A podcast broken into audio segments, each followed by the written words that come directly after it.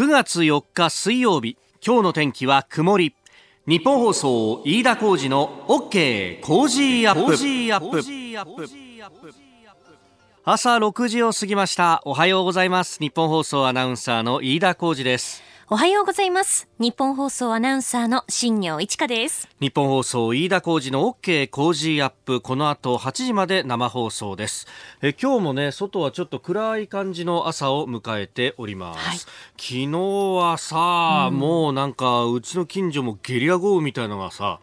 降りましてね。うちもそうでしたよ。夕方から夜にかけてかな。もう外は稲光でピカピカピカピカなってるし。ねねでも、あのー、まあ、私、東京都の、まあ、その品川区とね、ちょうどあの、大田区の境ぐらいのですね、はい、まあ、あの、海沿いの南側の方に住んでるんですが、ええ、まあ、さらに南に下って横浜の辺りはもう、そのぐらいの時間帯から夜にかけて大変なことになっていて、えー、えー、それこそ野球の試合がね、中止になるぐらいの、激しい雨と、おそして土砂災害の警報なんかも出ていたと。あの、毎日送ってくれるタクシーの運転手さんはですね、ね、いやー、皆さん、昨日実はロングかっ飛ばしましてね、つって、あの、いきなりそのヤギに入った頭のところで、大船まで行ったんですよ。え？結構大船までっていうとね、あの都心から、ね、都心近くからだと、あの、いい具合の、こう、料金が発生するんですが、うん、でも、そしたらね、だんだんこう行くに従って雨足が強くなってくるし、はい、で、お客さん後ろに2人乗っけてて、まあ、あの、運転手さんも含めて3人なんだけど、うん、もうあの、途中で、こう、3人の携帯から聞いたこともないような警報音が鳴り出して、でちょうどその土砂災害の警戒情報が発令されたタイミングだったと。あ今そういうのも携帯に入ってくるんだなと。でねあのそんな音が鳴るとびっくりするけど自分が運転してるから取れないと。もうあのお客さんとこう協力するような感じで運転手さん今こんな情報が出てますよとか。であの今日のですね読売新聞にあの一面のところに写真付きで載ってるんですけど、えー、横浜市の金沢区六浦町で、えー、土砂が崩れて車が巻き込まれていると110番通報があったと。このトンネル付近これ多分だから六浦のあたりでしょおそらくその朝比奈のインターとかあっちの方だと思うんですけど、えーえーまあ、運転してた方はね自力で脱出して無事だったということなんですが本当だからあの土砂災害っていうとここのところは、えー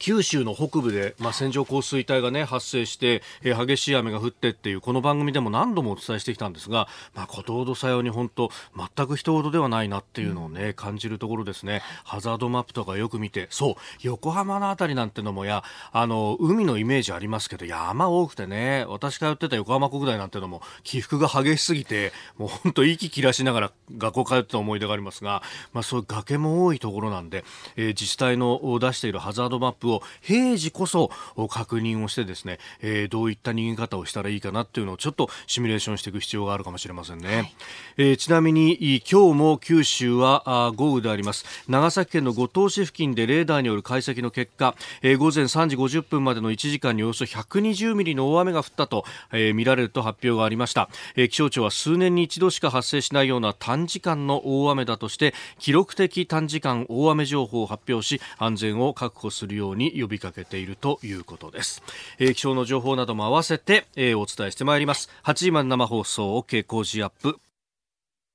さあ最新ニュースをピックアップいたします。スタジオに長官各紙が入ってきました。今日のね紙面はバラバラという感じですね、えー、朝日新聞はあの東京目黒区で、えー、虐待により当時5歳だった船戸優愛ちゃんが亡くなったという事件の裁判員裁判の初公判昨日東京地裁でありましたがこれについて一面トップから展開をしております、まあ、後ほどね、えー、佐々木俊直さんとこの事件、えー、そしてさらにね鹿児島でもまた虐待の事件があったりとかこれ後を絶たないというあたりいい話を聞いていこうと思いますが虐待死の前日驚くほど痩せて怖くてと体にをタオルに巻いてえー、そして、えー、まあ、ゆあちゃんにね、えー、3月2日亡くなったその日はあ衰弱したゆあちゃんに添い寝をしたというような、まあ、その最後母親らしいところの話なども載せておりますけれども結局はその夫とされる人物から、えー、いろいろ虐待を受けてでもそれを見て見ぬふりをしてしまったというあたりのことが書かれております。それから、まあ、読売新聞はがん就労女性14件のみということで、えー治療と仕事の両立が課題だということが書かれております。まあ、あの、癌という病気も、まあ、昔とは違って、まあ、その、あの、どこに癌ができるかにもちろんよるんですけれども、そして早期発見された場合には、そこから、え、また体調が治って、で、仕事に復帰する、あるいは共存する形で生きていくということができるというようなこともあるんですけれども、まあ、一方でなかなかそのご本人だったりとか周りの環境とかも含めてですね、えーうん治療しながら働くっていうのがなかなか難しいということが指摘されております。まあ、特にあの大企業だと、まあ、人人数も多いので対応も可能なんだけど中小の企業の場合はなかなかそれが難しいというようなことが中の面でも解説がされております。まあ、それとともにですね内閣改造についてっていうのがいろいろと書かれてますね。朝日新聞は一面トップ二階幹事長続投で調整読売新聞は外相に茂木氏有力とあの読売は中の面で政治面でですね、えこの待機組というのについて非常に大きく触れておりまして、70人ぐらい待機組がいるんだとえいうことが書かれています。70人ってあなたと、それはあの当選回数重ねればね、え昔は誰でもあの順送り人事でえ大臣になれたかもしれないですけれども、今そういうこと言ってる場合でもなかろうというところはあります。まあそれからあのまあ総理がもしこれ4選なく参戦参戦で、えー、任期を全うするということになればですね、あと2年足らず、そして、えー、あと2年で本当に引くということになるとですね、えー、任期とほぼ並行して、あの、衆議院の、議員の任期というのも、同じぐらいのところで、えー、ピリオドが打たれるわけですから、まあ、ある意味、えー、次を考えなければ解散を打つ必要もなかろうということになります。で、解散を打つ必要がない総理、世論を気にすることが必要がない総理って最強なんだぜっていうふうにですね、えー、解説する政治記者の方もいて、そう、あのー、まあ、憲法改正とかそういうことになると、多数派工作をかけるか、あるいはもう一度民意を問わなきゃなんないかもしれないんですが、えー、それ以外のことであれば、えー、マジョリティを衆参両院で持っている内閣総理大臣というのは、えー、ある意味自分の意のままに法律も何も決めることができるんで、えー、非常にこれは強いと。で、あるならば、えー、派閥とかにこう気を使わずに、えー、内閣改造の顔ぶれもできるんじゃないか、みたいなことも言われております。なので、えー、大規模改造になるのかどうなのか、えー、非常に観測記事がね、えー、ここのところ乱れ飛んでおります。まあ、昨日自民党の役員会で総理は11日に党人事内閣改造を行うということは明言しましたんで、来週のちょうど、今日水曜日は改造人事の直前と、まあ、あ来週の水曜の朝刊ぐらいまではいろんなこう顔ぶれ名前がポンポンポンと飛び出すんだろうなと思います。あなたの声を届けますリスナーズオピニオンニュースについてのご意見をお待ちしております。今朝のコメンテーターはジャーナリスト佐々木俊直さんです。取り上げるニュースですがまずはこの目黒の女児虐待死事件、えー、初公判、えー、裁判員裁判の初公判について、えー、それから総理がロシアを訪問いたします。明日プーチン大統領との会談が予定されております、えー、一方中国の王毅外相は北朝鮮を訪問しましてリヨンホ外相と会談をしました。それからクールジャパン新戦略について、えー、そして香港情勢、えー、キャリーラム林鄭月が行政長官辞任を。な非公式の場では辞任したいんだけど許さないみたいなことを言ってましたが、えー、それを否定をしております。あなたの声を届けます。リスナーズオピニオン。メール、ツイッターいろいろいただいてます。昨日の雨について、御殿場市48歳、和弘さん。え昨夜は新横浜でものすごい雷雨に遭遇し、ようやく帰国したら、御殿場でも同様猛烈な豪雨でした。この時期の雨は稲刈り直前の田んぼにも影響必至で困りますね。えそうですよね。週明けには台風が接近するかもとのこと、我が家もそうですが、工事前にも影響が出なければいいですね。そうだ、もう、刈り取りの時期だよね。そうですよね。ね。9月に入ったもんな。本当心配になってくるよね。えー、それからニュースについて59歳会社員てっちゃんさんは川崎市の方、えー、香港の行政長官の話です、えー、辞める辞めないと一度こういう話になってくるとレームダックで求心力なくなりますよね。中国との板挟みで心が折れてしまったんだと思います。中国も辞任させられないんでしょうがここは辞任しないとさらに事態が悪い方向にならないかと心配になりました。まあ、辞任ができないどころかそれこそあのデモ側が要求している5つの要求のうちの1つあの逃亡犯条例の撤回だけでも飲めば、えー、事態は収集できるということをですね、これあのえ中国の香港とマカオを管理する委員会に報告書を提出したと、えいうことが、えロイター通信がですね先週の末ぐらいに報じたんですけれどもこれを中国側がこう却下したんだと。で、えー、昨日ですね習近平国家主席が中央党校という幹部養成機関で演説して我々が直面する闘争は多岐にわたり闘争の能力を高めなければならないと、まあ、引き締めを図ったというかでこういう一連の流れを見ると私恐ろしいなと思う事態が一つあって、これ、キャリーランも、サジ投げたんじゃないかっていうようなですね。で、結局自分が行政長官にいて、で、こう、中国側の介入ってことになると、まあ当然歴史に名が残り自分が責任を問われるということもあって、まあ、あの結局、どっちにしろこう北京政府が乗り込んでくるような形になるのかっていうことになるとですねこれあの昨日有本さんも指摘してましたけど有本香さんも、まあ、あの逃走の仕方としての押せ押せ一辺倒ではなくって一旦引くなり息の長い形でやって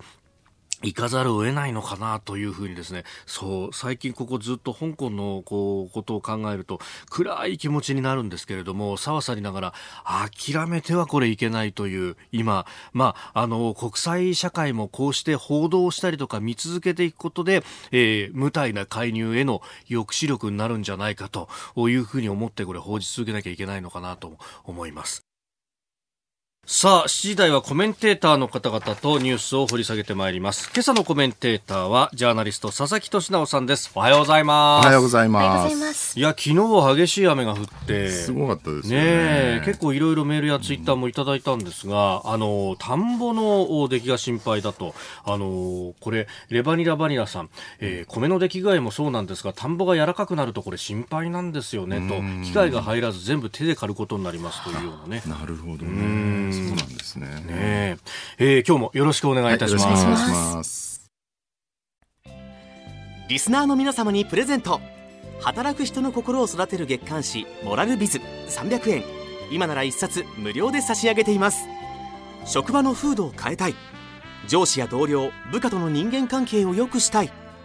ビジネス現場で直面する課題、解決方法、人間力を高めるヒントが満載。ものを作るだけじゃつまらない。人を作る企業を応援したい。公益財団モラロジー研究所発行モラルビズ。詳しくは日本放送飯田浩司の OK 工事アップホームページのバナーをクリック。モラルビズ !9 月4日水曜日時刻は朝7時を過ぎました。改めましておはようございます。日本放送アナウンサーの飯田浩司です。おはようございます日本放送アナウンサーの新業一華ですあなたと一緒にニュースを考える飯田浩二の OK 工事アップ。7時台はコメンテーターの方々とニュースを掘り下げてまいります。今朝のコメンテーター、ジャーナリスト、佐々木俊直さんです。おはようございます。おはようございます。佐々木さんには番組エンディングまでお付き合いいただきます。では、最初のニュース、こちらです。目黒女児虐待死事件、母親が起訴内容を大筋で認める。去年3月東京目黒区で当時5歳の船戸優愛ちゃんが両親から虐待を受け死亡したとされる事件の初公判が昨日東京地裁で行われました。保護責任者遺棄致死の罪に問われた母親の由里被告は起訴内容を大筋で認めております。2018年3月東京目黒区のアパートで当時5歳の優愛ちゃんが父親の雄大被告から暴行を受けた後死亡したという事件。まあ、今日は朝日新聞がこれ一面トップでね、えー、詳しく報じてまして、ね、非常にこういう事件起きるとね必ず明らかになるのは、はい、もう奥さんは見て見ぬふりをしてたっていうよりも完全にこの暴力的な夫の支配下に入ってしまって精神的にもう何も抵抗できなくなっちゃってる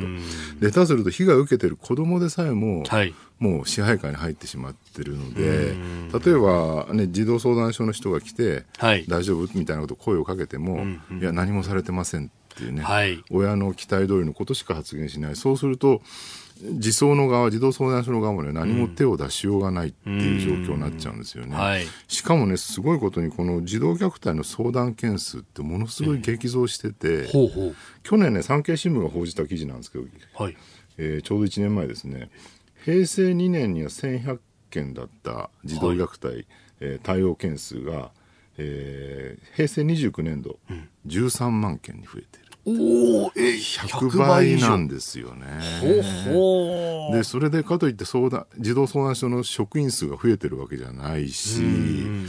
で今逆にね今やほら地方財政って結構逼迫してるって言われててどんどん正規職員減らしてるって、よくねほら図書館の人が今や全員非正規だみたいなね、そういう話あるじゃないですか。で待遇よくしようと思ってもちょっとでも給料上げるとですね、はい、公務員金もらいすぎだってみんなが怒るので、はい、もうニッチもサッチもいかない状況になっちゃって。るってことだと思うんですよね。でそれでなんかねその産経の記事によると、はい、もう例えばある児童相談所だと年間1500件の虐待相談に児童福祉士ですね、うん、専門家専門職の人20人から25人で対応していると。そうすると1人当たり60件。60件。それで綿密に対応するって無理だよねっていう、ね、いやそうですよね。そうなんですよ。だから1日がかりでやっても2か月1回しか見られないってことになる、ね、このいやちゃんの件ももともと別のところに、えー、住んでたんですよね。そうですよね。引っ越してきたんですけれど香川県か、はい、香川県の児童相談所を把握してたんだけどそれが引っ越してきて品川の児童相談所担当になって家庭訪問したんだけど、まあ、そこまで把握しきれなかったというね、はい、まあ、引き継ぎがうまくいってなかったってことなんですけど、えー、一人で60件も対応しててね。しかもなんか1日緊急の会議みたいなのが3回も4回も起きたりするっていう、はい、もうずっと慢性的な緊張状態で仕事しなきゃいけなくて、そうするとそれがずっと続くですね何ヶ月も、はい、もう完全に糸が切れちゃうか麻痺しちゃってもう対応しきれなくなっちゃうって。これはだからね児童相談所が悪いとか誰が悪いって話ではなくて、はい、そういう問題を我々社会はどうやって支えるのかっていうね根本的な話だと思うんですよね。昔だったら、はい、それこそ近所のおばちゃんとかねそうですね。おじいちゃんとかそういう地域の共同体が支えるって話はずっとあったと思うし実際そうだったと思うんですよ。はい、でもやっぱり戦後この70年のねその近代化の中でやっぱそういう共同体って鬱陶しいし息苦しいよねと、はい、あんまりなんか隣近所が口出すの面倒くさいし日本はそういうのがほら戦前だと隣組制度みたいになってね、はい、相互監視みたいな。監視社会になっちゃうからやめようってんで、そういうのをだんだんこう切り崩していくのが長い、ね、この期間だったわけでそれが逆にねマイナスのネガティブな副作用になってきて現れてるっていう現状だと思うんですよ。でそれを何でもかんでもまあ公に頼ればってことになると当然回んなくなるそう。地方自治体がすべてにならなきゃいけなくなっちゃってるっていうね、えー、だからもう一回ここでそういう監視社会にならない新しい地域の共同体みたいなことを考えなきゃいけないよねっていうことだと思うんですよね。えー、まずは目黒女児虐待死事件初公判についてでした。おはようニュースネットワーク東京有楽町日本放送キーステーションに全国のラジオ局21局を結んでお届けいたします。時刻は7時11分になるところです。おはようございます。日本放送アナウンサーの飯田浩二です。今朝のコメンテーターはジャーナリストの佐々木俊直さんです。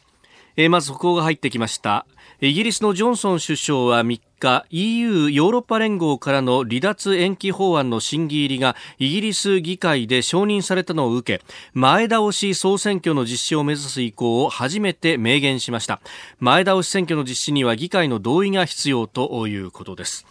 えー、かねてからジョンソン首相は EU 離脱、まあ、強硬離脱を言っていてで、まあ、それを阻むようなことがあれば総選挙も辞さないということは言っていたんですけれども、えー、実際にやるぞとそうですね。10月31日にはい、いよいよ離脱っていうのが決まっていて、うん、もう公約でボリス・ジョンソンは言ってきたので、絶対にもうそれは曲げないと、はい、で昨日も BBC かなんか流してたんですけど、はい、で9月に入ったからイギリス政府がですね、うん、ブレジブレグジットに備えよっていう看板をいっぱいあちこちに出して、はい、国民に呼びかけて、それに1億ポンド、だから130億円ぐらいですかね、航空予算かけてると、もうそういう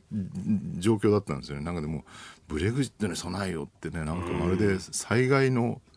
帽子みたいなね、そんな話なんですけど、たださすがにね、それやっちゃったら、まあ、いわゆるハードブレグジットで、はい、国民生活多大な影響を与えるんじゃないかっていうんで、ん。相当反発が強まったところで、こういう状況になったってことですよね。また、もともとそのジョンソンさんの足元、保守党は、ぎりぎり過半数ぐらいの連立を組んでね。ちょうどね、今朝ツイッターで流れてたんだけど、世の中がニュース流してて、あの、えー、保守党の議員の一人が、ボリス・ジョンソンがちょうど議会で演説してる、そのまさに最中に、突然保守党の席を立ち上がってですね、はい、議場を横切って、自由民主党の席に座ったっていうね、そんなことで党籍っていうか、いや本当、ね、党派を離脱できるんだってちょっと驚きなんですけど、これでどうも保守党はですね、過半数割れになったらしいですね。はあ、なんか日本の国会だと全部指定席だから、うん、ですよね。そういうことやったところでって話ですが、あれなんですね、自由席なんですかね、やっぱね。で、ね、まあ、あの、真ん中にこう演説台みたいなものがあって、こう、両方にね、両側にこう座るってからほら、右翼左翼はそこからできてるって有名な話ですけど、イギリスの議会の。だからあの見てたら自由民主党の人たちがこうやって拍手しながらですね、席をちょっとこう開けたりしてあげて。なるほど。で、こう迎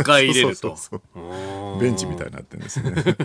まあ、この先こうどうなっていくかっていうのは予断しませんが。そうなんですよね。だからこのままいくと、だから保守党が総選挙で負けたりとかって話にもなりかねないかなという状況ですね。まあ、当然マーケットはね、そうすると反応していくんだろうなという形であります。あ若干円高に触れてますかね。えー、1ドル105円96銭付近で現在取引が行われているというところであります。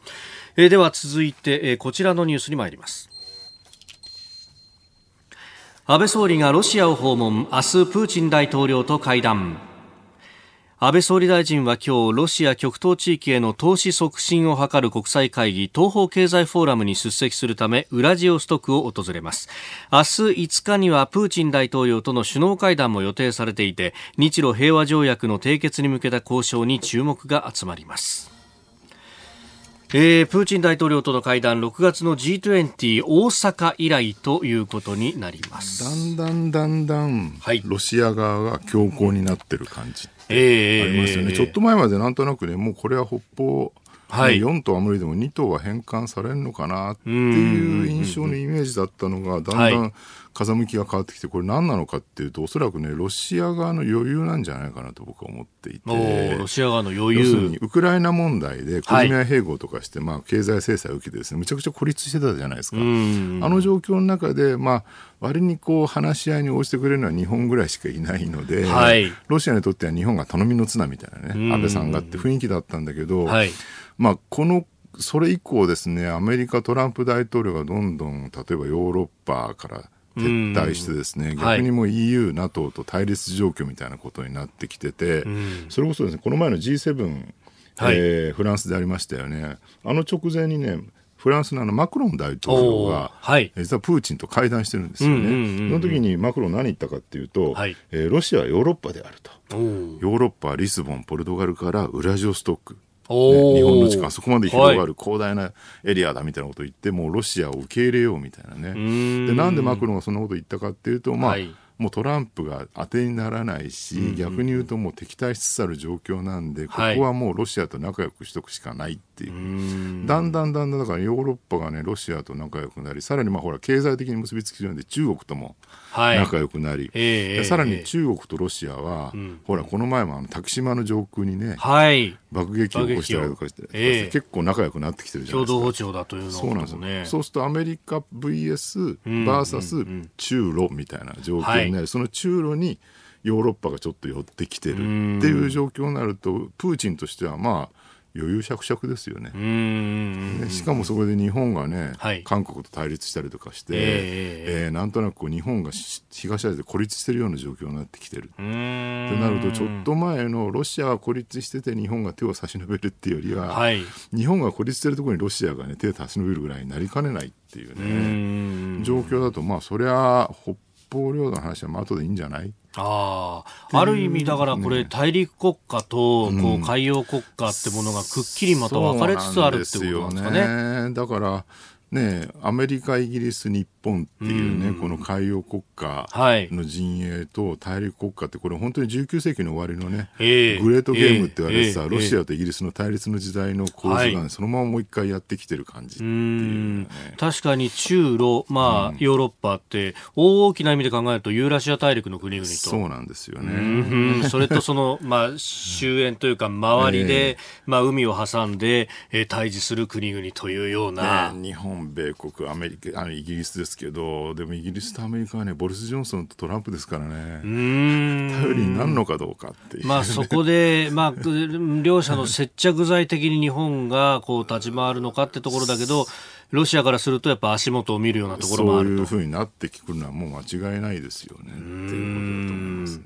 まあ、北方領土、まあ、国後レトロスのあたりに地対艦ミサイルを配備なんていう話もあって。そうなんですよね。だからまあ中国との関係がね非常に改善されたので、はい、そこの地政学的リスクが減ったっていうのはロシアにとっては大きいんじゃないですかね。あの冷戦時代でもね中ソの対立って激しかったのでそうですよね。そこに向き合わなきゃいけなかったんだけどそれがなくなってくると、はい、まああとは敵は日本とアメリカかみたいなイメージジとしてはヨーロッパあのロシアとしてはなってくるかなって感じですよ、ね、まあ、日本としてはそこら辺にこうくさびを打ち込むような動きも本当は見せたいってところそうなんです。だからそのためにはでもかといってね隣国とはそうなかなか仲良くできないのでまあいわゆる太平洋の子って言われるねそのインドとか、オーストラリア、えー、まあ、さらにもちろんアメリカも含めてですねその辺と仲良くしつつ睨みを利かせていくっていう方向しかないんじゃないかなと思うんですけどね。はいまあ、そんな中関連するニュースですが続いてこちらです、はい、中国王毅外相が北朝鮮を訪問李ヨンホ外相と会談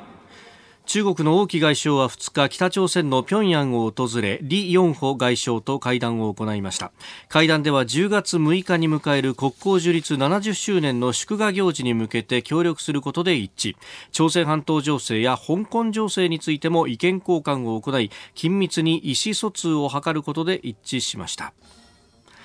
今日4日まで王毅外相は滞在ということで金正恩委員長とも会うかという可能性もね、え指摘をされておりますが、あのロバート・カプランっていうですね地政学の方で有名な、まあ、ジャーナリストというか学者さんがいてですね、彼がね数日前ニューズウィークに書いててなるほどなと思ったんだけど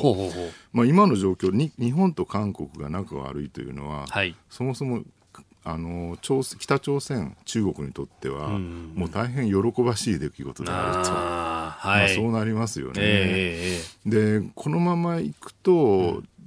中国と日本の関係というのは、はい。えー、無視できなくなっていくっていう日本側は中国と距離を置きたいっていうね、うん、もうこれずっと昔からそうじゃないですか、はい、聖徳太子の時代から、えー、距離を置いていくっていうね、はい、ところがその頃は中国ってほら対外的にあんまりこう侵略する国ではなかった。どっちかというと中国ってのはもう自分の国の中にしか興味がなくて、はい、で他の国からまあ貢ぎ,、ね、貢ぎ物を持ってくるならそれは甘んじて受け入れますよと。そのから別に我々出てかないのであんたが好きにしてよっていうのがまあ作風体制っていうね長らくやってきた中国の体制なんだけどやっぱり19世紀以降中国ってまあひどいこう西側に蹂躙されてですね、相当恨みが募ってるよね、はい、というところもあって今や拡大政策に転じていると、だから中国っていう国がねなんか対外的に拡大に出るっていうのは、はい、おそらく歴史上あんまり例を見ないんじゃないかモンゴル帝国時代ぐらいしかなかったわけですよ、元の時代とか。ね、はい、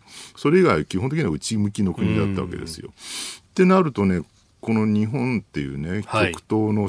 中国大陸の横にぶら下がっている国としては対外的にねその、うん、出てくる中国とどう向き合うかっていまだかつてない、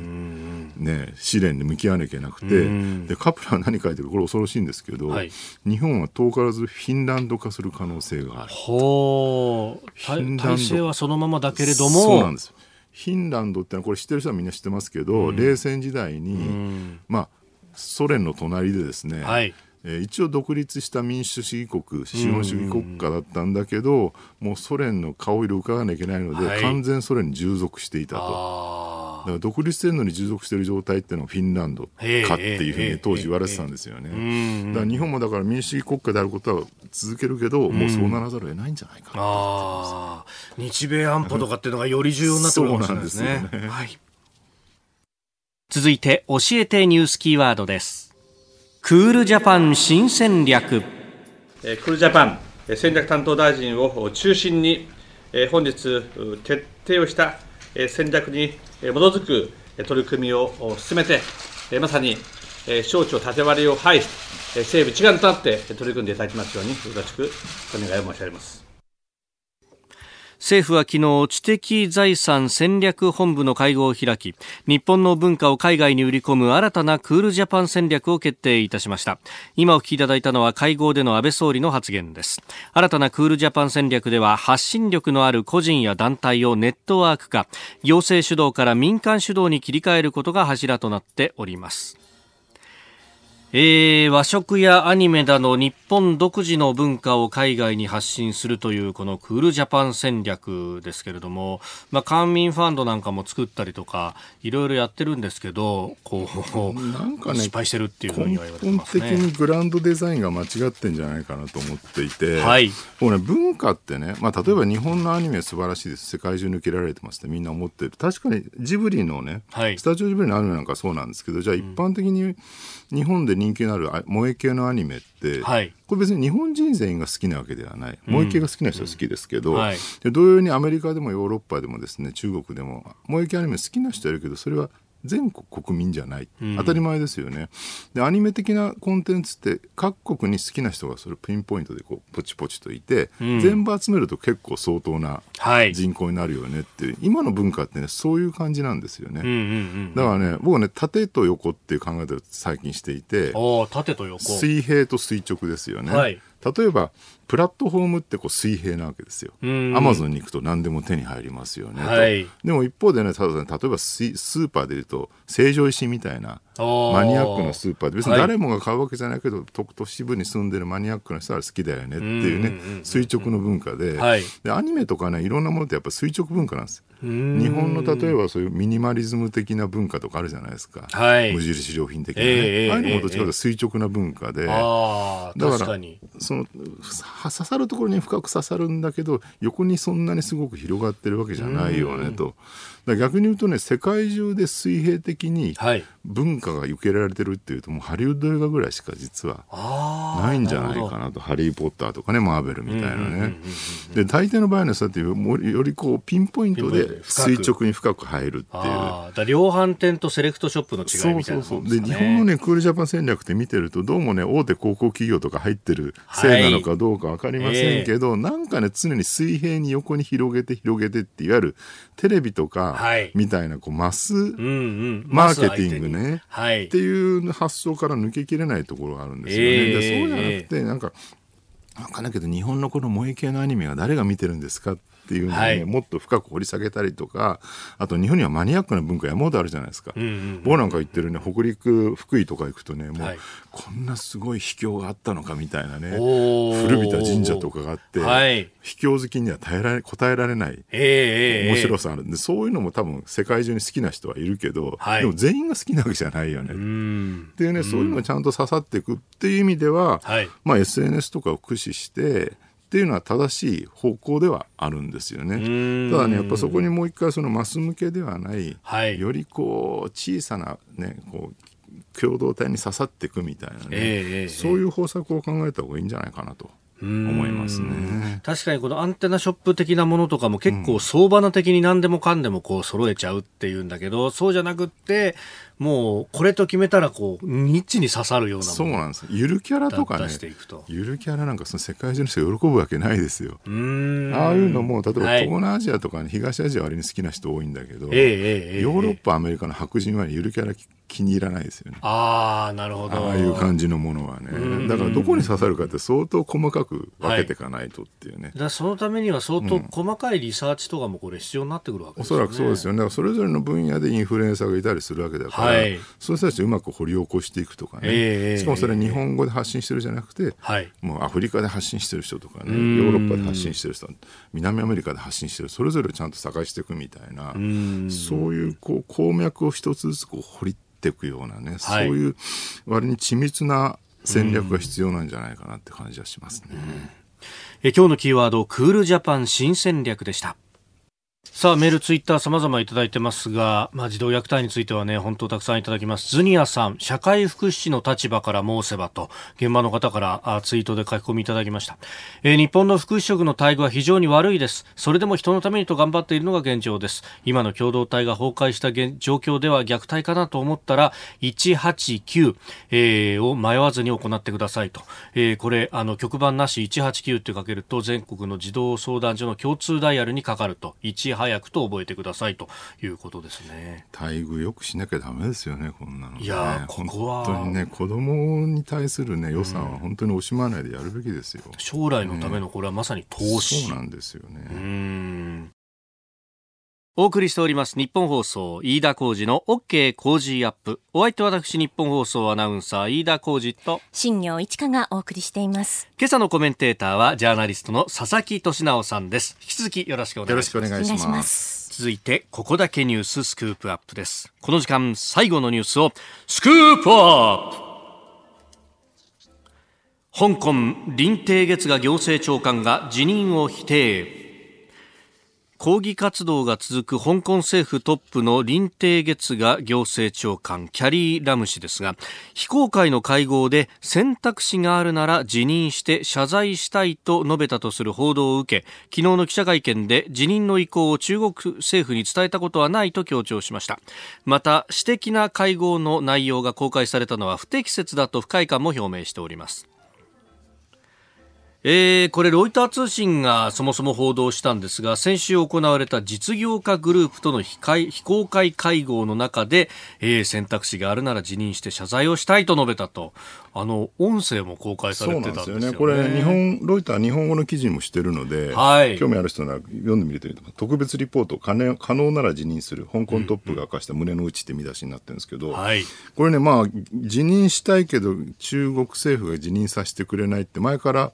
報道されてたのでそれを裏付ける内容だったと思うんですけど、ね、僕ねその辞任かどうかって話一番ねこのニュースで注目すべきなのは、うん。はい、この林鄭月娥長官がですねこう言ってるんですね。要するに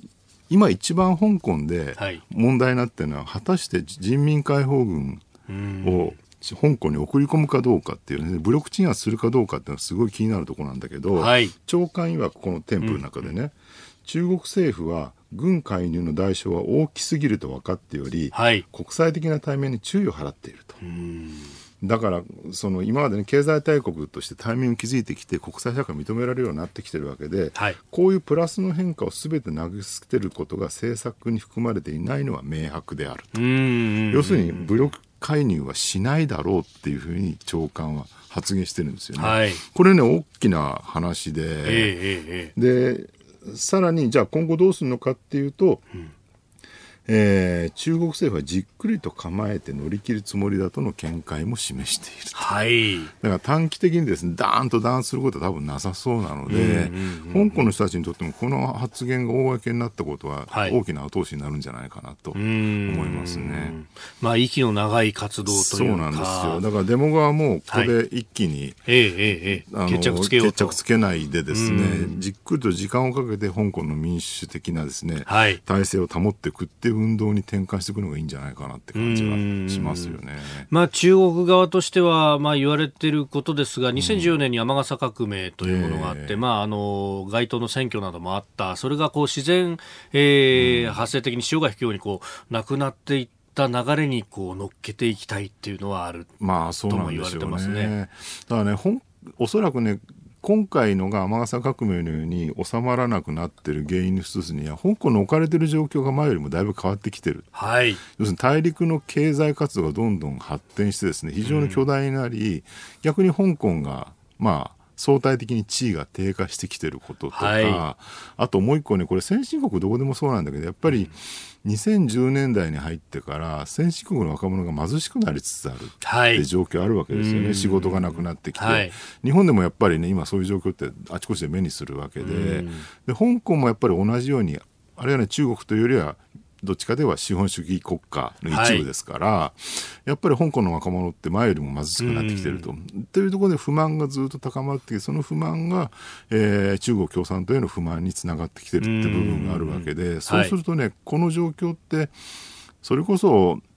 なんだろうアメリカでトランプが生まれたりとかね、えー。ブレグジットがで起きたりってしてる状況の裏返しうん。に、香港における状況っていう言い方も多分できるんじゃないのかなと。うん確かにその香港相当こう住宅価格なんかも上がっていて今大学を卒業して頑張って就職をしたところで香港で家は持てないとずっと自宅暮らしを続けなきゃいけないんだというような土地が狭いですからね。そもそもそうですよね田舎の郊外に引っ越すだけにもいかないので。そうですよね日本だったらまあ東京大変だから地方移住するかみたいな話があるけど、地方移住しようがないですから。香港の場合はそうですよね国外に行くか、もうここにとどまるかしかないっていう割に閉塞した状況っていうのは、はい。おそらく同じようにあるんじゃないのかなと、うん。でその原因が、まあ、中国であの本土で勃興してきた中間層が自分とこでは土地とか所有ができないからそうなんですよね。香港で住宅を買うと。でますます地価が高騰するっていうね、はい。でしかも中国政府はおそらく、まあ、深センがすぐ近くなので橋1個渡ったところですから、はい。深センマカオ香港を一体とした新しい経済エリアにしてねこれを成長させていきたい、長期的にはそう狙ってるんですよね。うん。そうなると香港っていうのはもはやもう独立した一つのね素晴らしい地域じゃなくて、はい。深センの一部みたいな感じに、ね、ん。なっていく可能性もあると。うん。でそうなるとますます香港のねそのそう地位は相対的に低下していくのは間違いないわけで、はい。なかなか今後ねこれをどうやって香港の